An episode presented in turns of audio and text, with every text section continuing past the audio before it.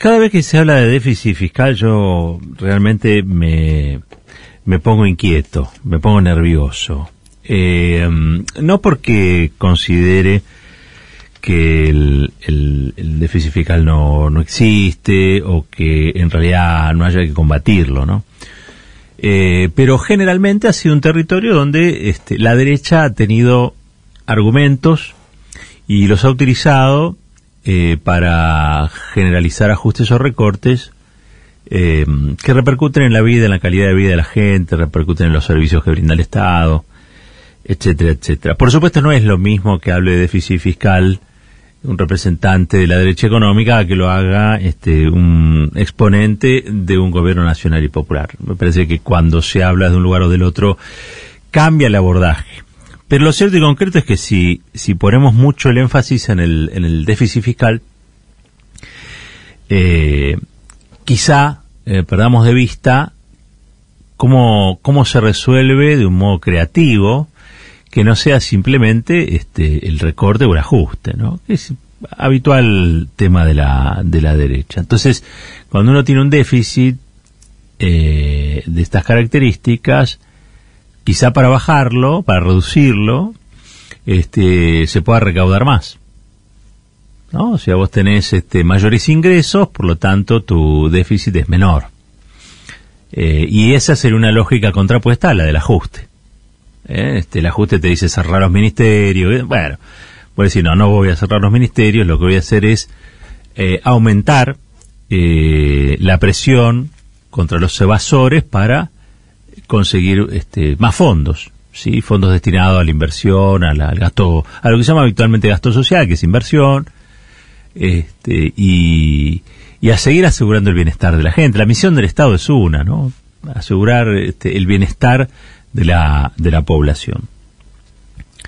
Pero claro, eh, hablar de, de, eh, recaudar impuestos o hablar de, recaudar mayores impuestos, este, o de recaudarlos mejor, es un tema que es, muy resistido por aquellos que utilizan la evasión o la ilusión como forma de garantizarse eh, rentas extraordinarias en un punto también, ¿no? No pagar impuestos es un gran negocio.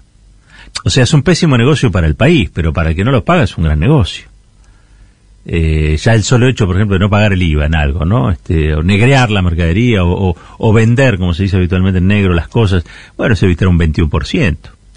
Es un 21%, es, es un porcentaje grande en, el costo de algo, ¿no? O en el precio de algo, en este caso. Bueno, a mí me, da la, sensación de que se habla poco de la evasión en la Argentina, siendo que es uno de los problemas para mí más acuciantes, porque la evasión está también vinculada a la dolarización y a la fuga.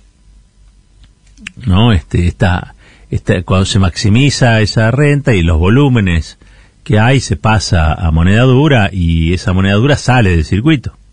¿eh? Porque, y porque en líneas generales proviene de lo negro, pero proviene de lo irregular, proviene de lo ilícito. Eh, y es un, tema estructural, yo diría nodal, el tema de la evasión impositiva en la, en la Argentina. Hoy estaba leyendo un, informe del Instituto Patria que dice que entre el 2017 y el 2018 se perdió, escuchen bien, eh, por evasión impositiva el equivalente al acuerdo con el Fondo Monetario Internacional, es decir, algo así como 43, 44 mil millones, 42 mil millones de dólares. ¿eh?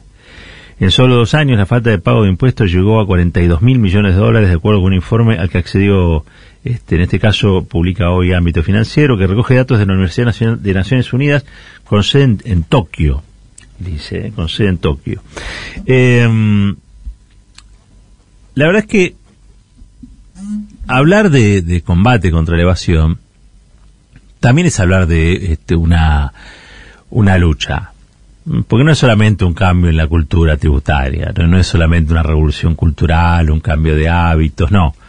La evasión, como les decía, es un gran negocio que pueden hacer algunos en una cantidad, en un volumen, ¿sí? Eh, en un impacto sobre la economía real de este, millones de argentinos y de argentinas, que a su vez tienen las condiciones para eh, sostener eh, que lo que hacen no está tan mal, o ustedes verán que en los medios de comunicación aparecen muchos justificándolo. Che, ¿por qué fugan la plata al exterior? Y porque la economía argentina es un, es un casino. La economía argentina es, inestable, ¿no? Esto, son como sellos, ¿no? Que hay eh, que parecen inmodificables. Che, pero ¿y por qué va ahí? Porque, viste, con lo que el Estado te cobra de impuestos, ¿no? Viste, la verdad que no se puede pagar. La presión impositiva es, insostenible, ¿no? Bueno, para cada delito, porque la evasión es un delito, hay una justificación. Que lo que pretende es que ese delito no sea visto como tal, sino como una mera transgresión, una transgresión obligada, ¿no? Una transgresión obligada este, bueno, pasé el semáforo en rojo porque si frenaba me comía el de atrás. Bueno, esto es lo mismo. Una transgresión obligada eh, y fatal, ¿no? Donde no, no, no hay nada por hacer. No, sí hay por hacer. Hay por hacer. El Estado, así como tiene que asegurar el bienestar por un lado, es, es indelegable también este, la capacidad que tiene para cobrar impuestos. Y la verdad es que cuando uno piensa en el Estado que quiere, uno pretende que el Estado sea un Estado que le cobra a los que pueden pagar. Y no que casen la, o, pesquen la pecera, como habitualmente sucede. Eh, a mí me, me, da la impresión de que cuando no se habla de, evasión es porque se evade el problema real, o uno de los problemas reales que tiene la, Argentina, y que merece ser abordado aunque sea un negocio de poderosos aunque sea un negocio de, poder. Yo siempre digo lo mismo, uno ve este camionetas que o, vehículos que se venden en dólares y, y cuando uno va a cotejar, por esto del estado estúpido del que hablaba Cristina la otra vez, uno va a cotejar, eh, esa gente vive, es monotributista. Y la verdad que ser monotributista y tener este una una camioneta importada 4x4 este no no no se no se no se justifica no hay no hay forma de, justificar ese patrimonio ese patrimonio es surgido evidentemente de algún tipo de evasión o de ilusión que es la manera elegante de llamar a la evasión producto de contadores muy creativos porque la Argentina tiene psicólogos tiene abogados somos todos directores técnicos pero después tenemos contadores y los contadores creativos deben ser de los más creativos del mundo, ¿no? Es cierto que este, tienen, son magos, porque hay 5.000 resoluciones, 722.000 normas, y, y, tienen que nadar en un lenguaje que para la mayoría de los mortales es un lenguaje desconocido. Y ellos resuelven. Bueno, la creatividad debe ser parte del, del trabajo. Lo cierto es que muchas veces eso que es evasión se transforma en ilusión porque en el medio interviene un contador.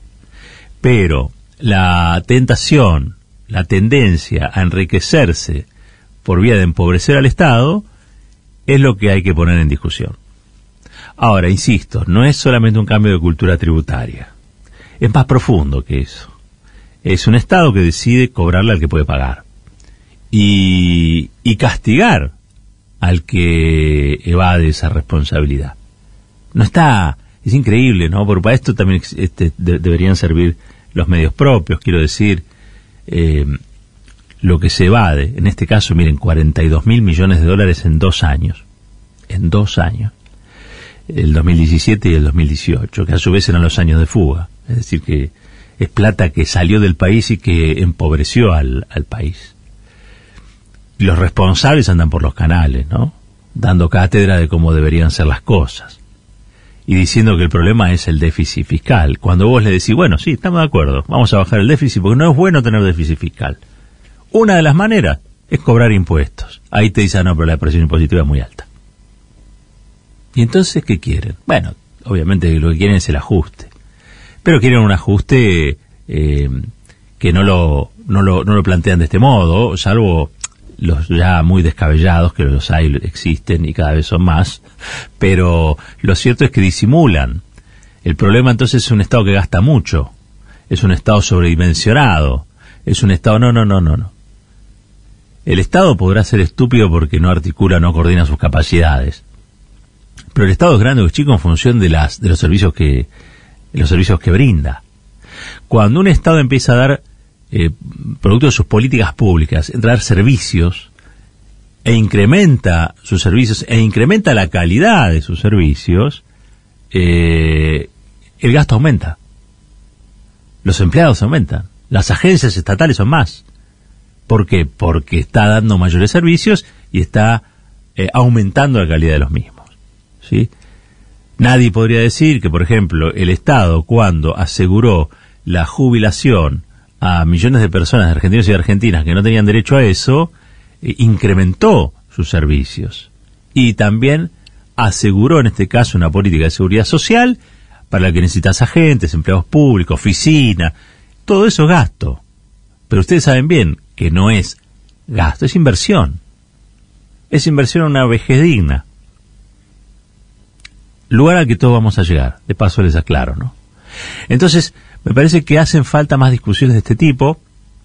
Me quedo con esta idea de que gobernar, este, parte del ejercicio de gobierno debería ser explicar cotidianamente estos asuntos. Porque si no se sale a hablar de ley fiscal en abstracto.